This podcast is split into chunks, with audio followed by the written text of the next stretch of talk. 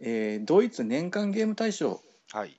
いわゆる SDJ、うん。えーシュピールですヤーレスってやつですけどね、はいはい。えーそれのノミネート作品と推薦リストっていうのが発表されたんですよ。ですね。えうんー。で松本さんこのリストってもう見ました一応見ました。はい。あ本当に、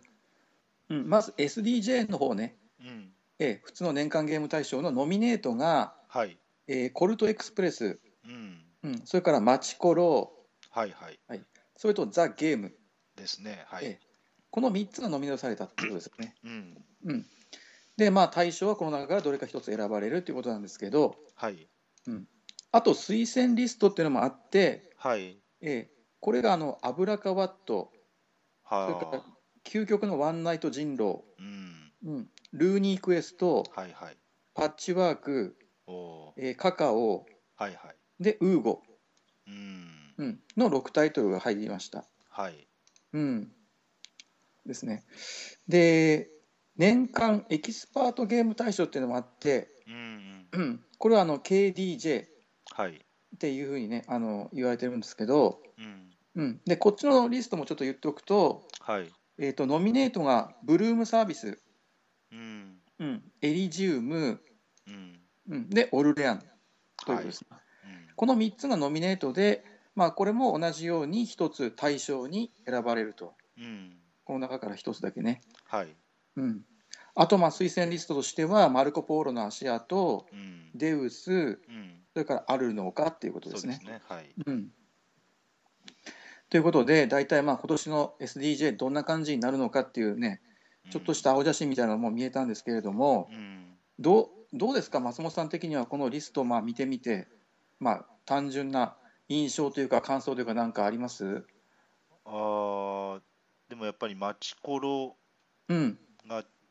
ぱり話題になってますよね。で、まあ、究極のワンナイト人狼も推薦リストに入ってますしね、やっぱり日本はのい作品が入はってるっていうのを素直にすごいなとう思んったのがまず第一感ですけどね。ね話題になってますよねやっぱりねさすがにね。あとやっぱりマングローブやってないんだなっていうのもあったし、はああなるほど、い、っていうのもありましたね。ねあのマングロービアとか D スタウファーとかですね。うん、結構有名なゲームもエキスパートに入っていないっていうのはまあありますよね。あですね、うんううんん、で、オルレアンは入ってると。それらは入ったんですようんね。ううんん、やっぱりあのマチコロがノミネートってまあラブレターがうん結局推薦リスト止まりだったっていうはいはい。ことで考えると、うんまあ日本人としてうん、すごい大きな快挙って言いますか。ですよね。うん、うん、ひょっとしたら日本人が SDJ 対象を取るかもしれないっはい、ていうことが今ちょっと見えてきてるってことですよね。そうですよね。うん、ただこれ初めてじゃなくて実は、はあの第1回うん第1回の1979年の SDJ の時にもうん、日本人の作品が実はノミネートに入っていたっていうのをあついさっき知ったんですけど、そうおお、うんまあ、僕の僕の所感というか印象としては、うんうんまあ、とにかくこういう感じであのマチコロが入ってきてうんで割とあのみんな予想してる人うん結構いたんですよ、マチコロ入ってくるんじゃないかっていう。んで、えー、マチコロなんて入ってくるんだみたいなちょっとした違和感みたいなのを僕持ってたんですけうんうん、あどあーはいはい、うんやっぱりこういうふうに入ってきてううん、ん単純にその予想する人ってすごいなっていう かよくわかるなっていうまあそういうがすごい僕の率直な感想あです、ね、そういう感想ですね。はあうん、あとそれとやっぱり「ザ・ゲームってあのこのポッドキャストの第1回で取り上げたんですけど そうですよ。うんええこれがちょっと入ってきたっていうのもすごい意外 で、うん、これやっぱりちょっとクイクイックスの件もあったんですかね。ねうん、かなりクイックスと作者も出版社もかぶってるんですけどね、ううんんうんうんただそのアートワークに関してはすごいなんか暗い感じうのんダークな感ですじよでねうんあんまりこのショーのイメージにそぐわない感じはするんですよ年ね。間ゲーム大賞っていうと、ね、マッチコロとかコルトエクスプレスは、ああ、なるほどなっていう分かる感じもするんですよね。そこでやっぱそうそうザ・ゲームのあのアートワークっていうのは確かにちょっと、あそれですよね、うん、異うん異質というか。う、うん、ただこうなんかね毎回結構こう意外なものっていうのが入ってくるっていうか、うん割とそれはそれで、まあ、このショーならではっていうか、はい、そういう部分もあって。うんね、逆にその納得できるっていうか逆説的にうんうんちょっとね、うんっうんていう感じです。はいうんうん、僕もあの最初にゲームを始めた頃はこの赤いポーンを目印に、うんうん、結構ゲームを買い集めていたんですけど、はいうん、それでエルグランデを買ったりうんチケットトゥーライドはねあの僕がちょうどボードゲームを始めてちょっとした頃に大賞取ったりしてたんですけど、うんうん、私まあも本買って、ひはい一通り一個ずつ買っていこうとしたっていうのはやっぱありますもんね、うん、私もそうですね、ああなるほどねうん同じようなじゃあ道をたどったっていうことですかね。そうですよね、ううんん、であのまあそういうふうにあの最初その入門者にとっては非常にその分かりやすいっていうかこういうゲームをやってみるのがいいんじゃないかっていうそういう提案としてねうん一つありかなっていうのが一つあるのと、うんうんうん、で僕が思うのは、うんあのやっぱりねなんていうかその選考基準っていうか、はい、うん、がしっかり確立されていて、うんまあ、それが毎年あの継続されていくことにうん意義があるのかなっていうふうに僕は感じてるんですよ。うんうんうんだから自分の存在意義としては、うんまあ、そこですね、ああそんなるほどねはいうんええ、あのもうしっかりと選考基準がしっかりしててうんであの、まあ、ゲームの面白さって人それぞれで、うんうんうん、この赤いポーンがあの乗ったゲームが一番面白いかどうかっていうのはそれはやっぱりね個人差があって、うんうんね、いや僕はこの赤いポーンのないこっちのゲームの方が面白いってたくさんいると思うんですよ。うんううんん、その方が自然だと思うし、うんうんううんん、ただやっぱりあのしっかりとした選考基準にのっとって、うん毎年こういったあのゲームが選ばれていくっていうのは、うんそれはそれで意義があるのかなっていうふうなるほにどね思ってるっていうのが、まあ、僕のあのこの賞に対するイメージですね。うんなるほどねううんんはいはいうんうんはい、まあでも、まあうんうんこの中から何が選ばれるのかっていうのはまたこれから楽しみですよね。そうだよねこれからちょっとうねんこの3つのうちのどれかっていうね、うんまあ、その予想でまた熱くなるかなっていうそうですね面白いですね。はいうんうんううんん、うんザ・ゲームが取ったらびっくりするねちょ っと。でもさっきのびっくりする意外っていうのだとそれもあるってそうことですかね。それもあるあるよね。うんうんまあ、コルトエクスプレスはコンポーネントが素晴らしいっていうところではいわ、かるんですけどね。うんええこれもね、、うんあの十分ありだと思いますよね。うん、なんかまあ、そうですね。これもなんかファミリーでこう楽しんでるっていうイメ絵は浮かびますもんね、コルトエクスプそうレだス。ね、うんそうだよね。ううんん、ということですね。はでい一応あのまた対象の発表は、えー、7月6日、うんうん、あとまあ一月半ぐらいですかね。うんうんうんうん、楽しみに発表を待ちたいと思います。そうですね、はい。今日のじゃあ5タイトルに入っていきたいと思います。はいはいそしたら、えっとですね、はい、今回はバス、バス、はい、バッドバニーズ、バッドバニーズ、はい、ペントアップ、ペントアップ、はい、えーグロッグアイランド、はい、グロックアイランド、はいで、あとライクワイズあ、のライクワイズね、のは5い、つにしました。はい。あ、はい、で、えー私の番の第1回目っていうことで、はいそ、れも踏まえて何をあげようっていうので、やっぱりバスかなというふうに思ったんですね、はいそれもあげ、それも含め、ちょっとバスからいきたいと思うんですけど、はい、えーっとまずゲームの基本情報でいくと1999年ですね、はい、はいえーっとスプロッターですね、はい、はい、メーカーがで、えーっと作者がジョエン・ドーメンと、あとはいヨーリス・バイエル・ジンガー、まあ、いつもまあこの2人でスプロッター、はい、えーっとデザイナーとして名前が出てること多いですけども、ええそ、の作品ですね、はい3人から5人、えーはい120分、まあ、スプロッターなんで、おーもう2時間は当たり前って感じですけども、なるほど。スプロッターの中では短い、うん、うん、スプロッターの中でバはスで短い方もそうですね。う、うんんバスでも表記120分なんだ。えーっ、とね、箱はね、うもっん、となんか長かったような気がします、確かに。ちょっと今、あ周りに箱ないんですけど、箱はなんか、もっと2時間とか3時間とかなんか書いてあったような気がするんやけうど、ーん一応、ギーク見ると120分って書いてありますんで。あ、なるほどね。はいはいまあ、確かにな3時間も4時間もかからんと思うんで、うんそうですよね。スプロッターの中では短いと思うんですよね。そうだね。はいうん、で、えっと、どんなゲームかっていうと、えーまあ、ピックアンドデリバリえーえ、とワーカープレイスメントって言っていいのかなと思うんですよね。はい、で得点の獲得のお手法がピックアンドデリバリーであると。えーとはいババスなんで自分のバスの路線を道に引い街に引いて、はい、えー乗客がいて乗客が目的地があるんですよねその目的地に1人運ぶと1点っていうただそれだけですよね、はい、ななるほど。ので得点がピックアンドデリバリーででそはいの線路を引くとか乗客を増やすとか、建物うん目的地となる建物を建てるとか何の目的地にしますかっていうのを決めるのがワーカープレイスメントによはっいて決めているっていうそはこい。ですね。はいはい。で、えーっとまあ、このゲームはやっぱり思い入れがあってですね、ええあの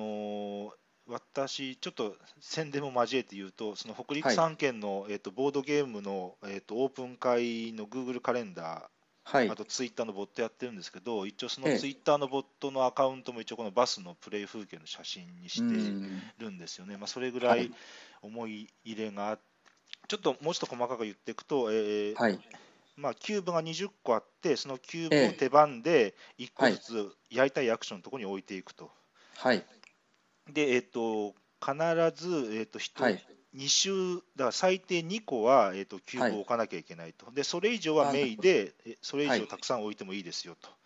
はい。で、キューブを全部、キューブを置いていって、パスパスパスで全員がパスしたら、えっと順番にその置いたキューブのアクションを解決していく。だからここが、はいまあワーカープレイスメントって、まあ、言ってもいいんだろうなっていうところだと思うんですよはね。いあのはい早い者勝ちのアクションであると。はい。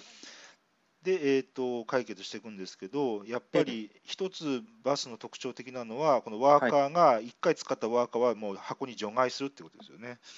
なるほど。うん、だから、えっと、一手一手が非常に厳しい。だから、ワーカープレイスメントとは言っているけれども、一応ええ、ゲーム全体を通して20アクションポイント割り当てられているっていう言い方もできるってことですよね。なるほど。うん、で、やっぱり得点経路がお客さんを運ぶっていうところしかないのえで、ええーと、そこが非常にシビアなんですよね。うんで、ちょっと今回い言いたかった一つがそこで、はやっいぱ。り99年の作品なんですよね。で、ええやっぱり最近というか、今あるすごいリッチなゲームとの比較っていうのが一個あると思うんですよね。ええでやっぱり、えー、とさ今のゲームっていうのはこういうアクションをしたら5点入ってこういうアクションをしたら7点入ってじゃあ7点の方がいいねみたいな感じだと思うんですけどもはいはいはいあのまあまあすごい大雑把な説明ですけどねうんで。そういう中でバスっていうのははい極。端なし2個も3個もキューブ置いてはい、はい、うん今回1点も取れませんでした残念っていうのが普通にあるわけですよねうん。でそこの、うんまあ、セーフティーネットがないっていう言い方もできるかなと思うんですけど、うん、そこが非常に、えーっとうんなんやろ特に、えーうん最近のリッチなゲームばっを多くやってる人からしたら新鮮に映るし非常にシビアにも映るところだなと思うんですね、うんまあ、多分そこが面白いっていう感想にもつながってるかなと思うんですけども、うん。うん。うん。うん。うん。ただ、えーっとそれはあの、えー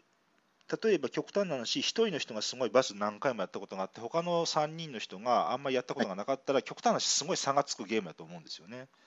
ああ、なるほど。うんだけどもっていうことは逆もあってその場が、その場の卓が、えーっとはいすごい、えー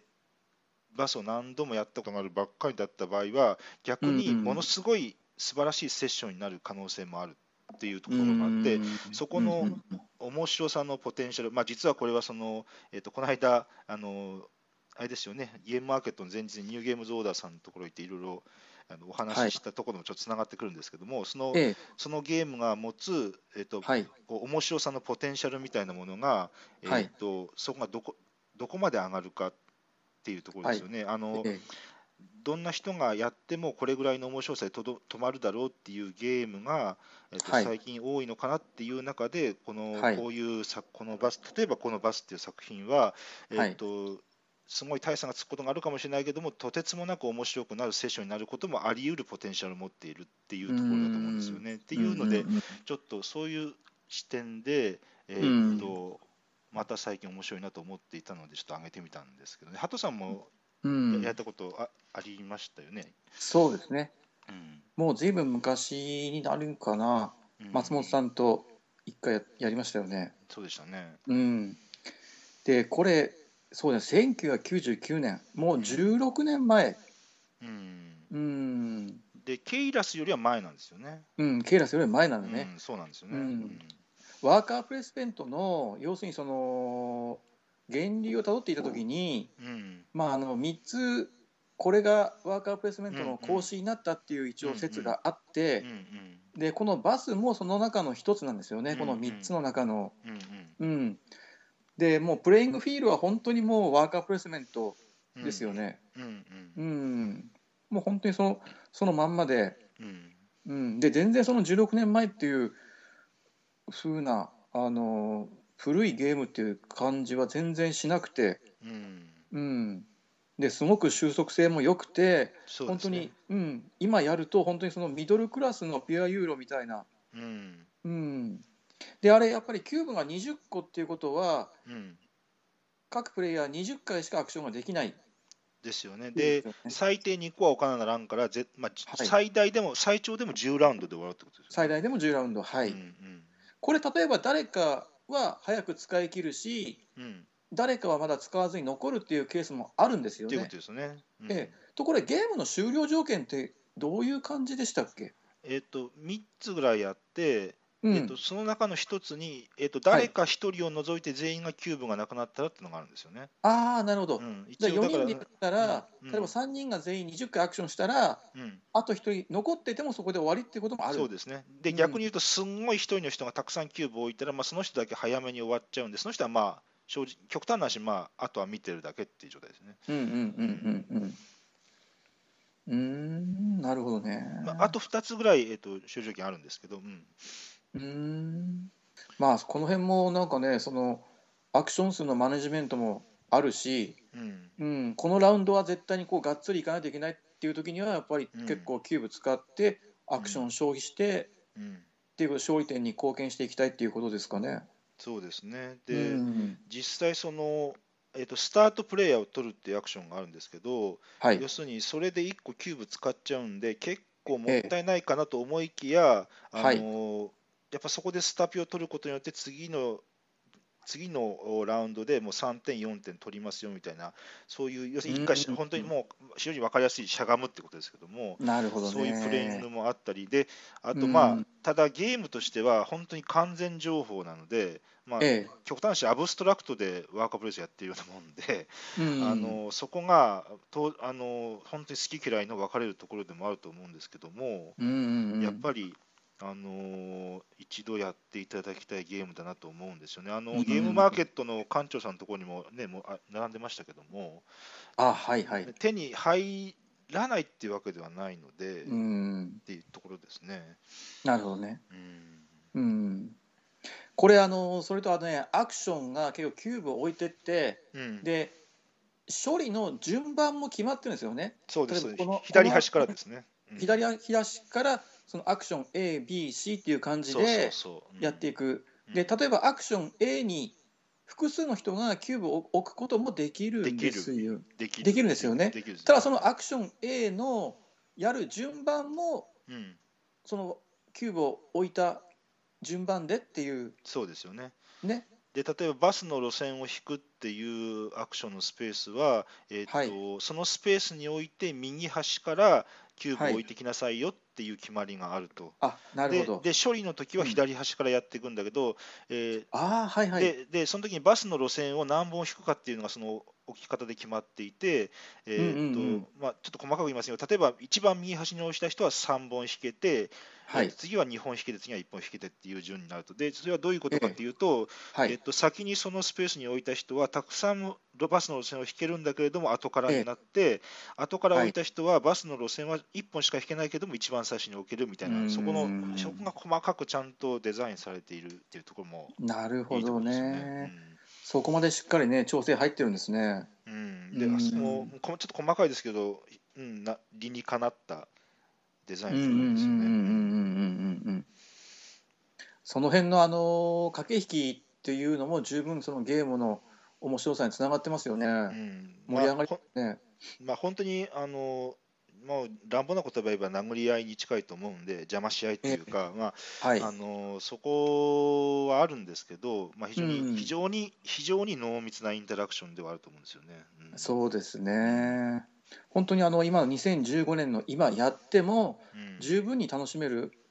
うんだと思うんですよね。でねでスプロッターのゲームはやっぱり長くてあの、うんまあ、アンティクイティにしてもローズボーズにしても、うインドんネ、シアもそんな短くないですよね。ですね。でまあそんな中でバスうんは、あのえー、とそんな中では、まあ、90分ぐらいでも3人だったら終わるかなっていう思いもあるんでそうですよねだ。から、あのースプロッターの中でも取り回しやすいゲームかなと思うんうですよん、ね。はいうん、まあ、グレートジンバブエもまあそんなに長くないですけどね。ううんん、あんまりなんかその重量級の本格的なゲームであの尻込みしちゃうっていう人結構多いと思いますけど、うんこのバスだったら普通の本当にミドルクラスのユーロっていう感じで、うん間口もね、まあ、広いというか、ですね。うんまあほとんどねうんうん、運要素はない、そうなんですよ。うんうんそこそはこがちょっと好き嫌いが分かれるところなのかな。まあ本当ガチガチなんで、うんそうですね。ただまあそこをちょっと頑張ると面白いうんうんうんとう思うんですよんね。うんまあ余談ですけどちょっと話がはいあはのい。飛びますけどいいいいですよね僕のあの僕スプロッターに持っているイメージっていうのがあってはいはい。あのスプロッターってなんかね僕変なパブリッシャーだなって思うことがあるんですよ。ですよね。ううんんそれは私も思います。うん、あの基本的にはすごいその本格的な経済ゲームとかネットワークビルドのゲーム、はいはい。重い、うん、2時間3時間当たり前ぐらいの、うんうんそれがその表のイメージとしてあるんですけどうんその一面一方でうんあの例えばあの VOC っていうゲームがあるんですよ。ありますよね。スポーツ出しててありますうんあれなんかは確かなんか目をつむってそうそうなんかその船が進んでいく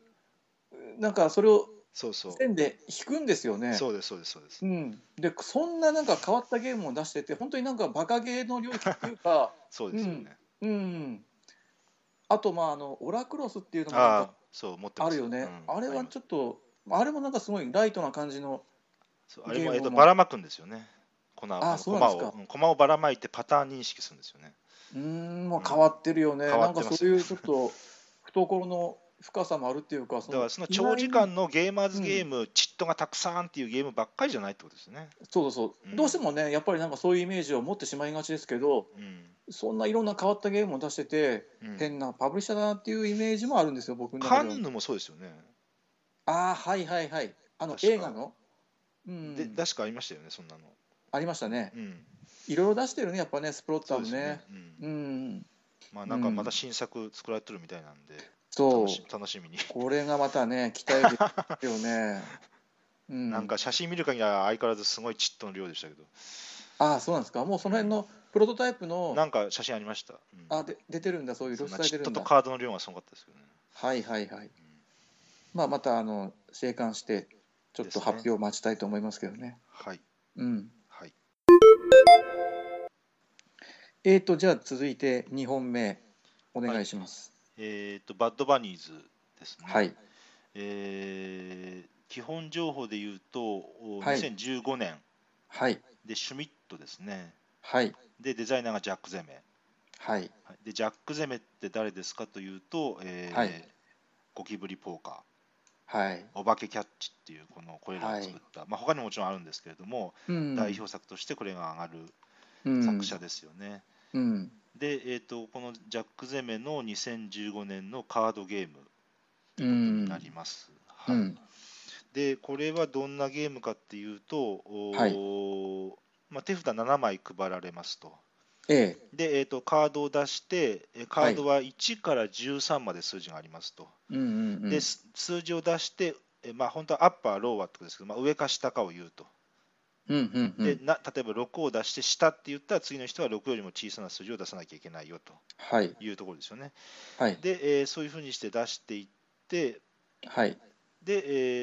ーあと、じゃあ同じ数字はどうかっていうと、えっと例えばええ6を出したときに、お同じように上とか下ってい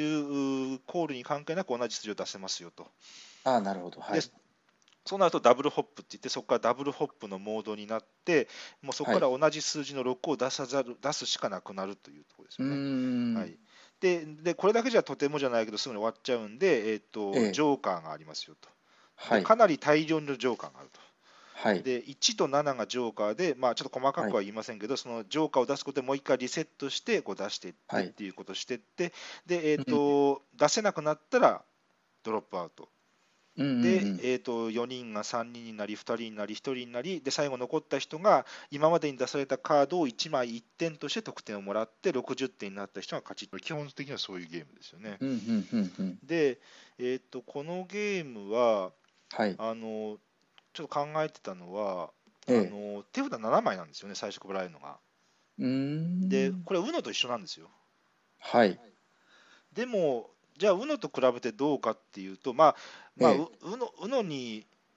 うん UNO と近いですよね UNO と近い UNO と似てますよねっていう感想もあるやもしれないですけどもえやっぱり、まあ、選択肢だったりとかある、はい手最初手札を配ってからのどう立ち回ろうかっていう戦略性みたいなのは少なくとも UNO よりはあるやろうなっていうのは個人的に思ってえ。うん。でうんうん。であと、えーやっぱりひ非常に注目したいのは、えーええ。とそのカードの数のいびつな構成ですよね。うーあのんえー、とジョーカーが13枚あったかなちょっと今手元にないんですけど、うんとにかくジョーカーがすごく多いと。それは何1と7合わせていや1と7がそれぞれそれぞれ13枚確かそうやったはずなんですよね。うんまあ、とにかく、はいジョーカーが一番多いんですよね構成として。うーんであとこのゲームは13っていう一番大きい数を出して、えー、と上って言ってもいいんですけはど、そいうすると13より上の数の中からジョーカーを出せざるを得ないですよね。えでそういうジョーカーを出す出すためのもちろん13出して下って言ってもいいんですけど、えええまあ、そういうジョーカーを出すためのあジョーカーを出すための13っていう一番大きい数字がそれもうん10枚ぐらい、結構あるんですよね。おおはいはでいで逆には一番少ないのが8で8なんか4枚しかないと。ほうほうほうほうでこの別に何の規則,、まあ、な規則何の規則性もないわけでもないだろうけど非常にいびつなうん例えば、UNO なんてのはあれ、うんまあ、0が1枚で他の数が2枚あったかな、まあ、大体均等なわけですけども、うんえー、とそうじゃないこの非常に考えたんだろうなジャック・ゼメさんはって思わせるようなこの構成うんがやっぱりなんかなんていうかな、うん、ここれをこれがこれをデベロップって言っていいのかどうかちょっとあうのん言葉用語の定義が私定かじゃないんでまあわかんないですけども、うんやっぱり、えー、とどうやってこのシステムでどうやったら面白くなるだろうなっていうんで微調整したんじゃないのかなって勝手にあのう思っんって言っていいですね。で,、うんうんえっと、で実際あのやっぱり盛り上がるんですよね何回か今まで立ってる,、うん立ててるんですけども、あのうんえーギャンブルゲームの要素がちょっとあってあの、んルルール上、えー手札に出せるカードがあってもすぐ降りますって言ってもいいんですよね、はいこのこのゲームは。うんなので、えーっとでお例えばトップ目の人がどうも勝てそうだな感じだなと思ったら、い、や、降ります、降りますって言って、はい、おめでとうございます、5点みたいな方ですね。でそういうんうんううんこえー調整もできるし、えーっとう最初に配られた手札、もしくは最初の1周目、2周目ぐらいの周りの様子を見て、ちょっとこれ以上これつぎ込んでも、ただトップに点数上げるだけだなってって降りるっていう、そのもうちょっと勝負するか降りるかっていう判断を、うんうんするところがあってで逆に言うとそういうゲームだよっていうのを踏まえてやると面白いのかなと思うんですよね。あのそうじゃないとなんか、うんいやささなんか出し出すだけ出して負けちゃってなんかなんだかなっていう感じになると思うんで、はいだそういう意味ではうーんちょっとちょっとそういう降りるかそれとももうちょっと続けるかっていうううーん選択肢も含めた視点で見ると面白いゲームだと思うんですね。僕もそうですねこのゲームまあやらせていただいたんですけどやっぱり一番僕気になったのはその1から13まであるカードうんがもうほぼなんていうかバラバラの枚数まあそこがうんうんゼメがしっかりとバランスを取ったのかどうかっていうまあ、まあ、うんね松本さんはまあまそうあ、いうそ、想像ですけどね。うん、とにかくまあいずれにせよその倍数がバラバラに見えるんですけどうん、それがまずやっぱりこのゲームで僕にとってものすごく印象深いはいはい。ですねあんまりないですよね、うんこんなま風あに、綺麗ではないですよね。うんうん、もうなんか法則性がないのでうん美しくはないっていうか、数学的なうんですね規則性がないので。うんう。うんん、ただ、あのー規則的に並んでいればゲームとして全てのカードゲームが面白くなるのかどうかっていうのはそれはうんうんうんなね分からないことで、はいはい。うん、それぞれのルールに従った一番うん面白いカード枚数の分布っていうのはやっぱりあると思うんで、うんうん。うんまあ、本当に単純にそのランダムだとしても、まうあ、んゼメはランダムにこういうふうなあのバランスを、ね、あの作ったのが一番面白いと思ったのかもしれないし。うんうん。うん、っていうのは一つこのだからその辺がねゼメはどういうふうにデザインしたのかっていうのはものすごく興味深いですねどういう意図があったのかっていうのがまずね、うん。うんこれが僕の最大の注目点ですねこのゲームに対して。うんうんうんでやっぱりあの降りれるっていうのがすごく大事で、うん。まあ、長いスパンで考えた時に降りるのかそれとも乗るのかもうこの勝負かけていくのかっていうのはもう長いスパンで考えれば考えるほど大事な判断うんでう、んうん、うん。すごくそういう意味ではそのテクニカルというかあそうなのんですよね。ねうん勝負のあの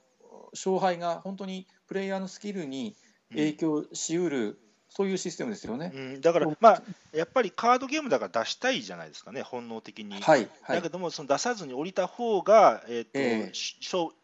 降りた方がいいっていう判断ってなそうまあそうなかなかちょっと難しい面もあるなと思うんですけど、うんうんそこでもいやだからそうしゃがむっていうのが勝つために非常に有効な手段だっていうそういうゲームはもうそれだけで奥行っきが深いなってていううんうん印象はあるんですよね。確かうに、んうんなので、まあ、これ国内、国内で扱ってましたかね、どうなんでしょう僕は国内流通はまだ始まってないと思います、ねうんちょっと私、これ eBay で買ったので、ちょっと国内うんでうんうんこれから流通する予定があるのかどうかもわからないんですけど、うんあのただ、うん全然悪くないゲームだなと思っていて、あと、えーっとですね、イラストがいいです、非常に。はい これかっここよれくねこれ好みですけどね。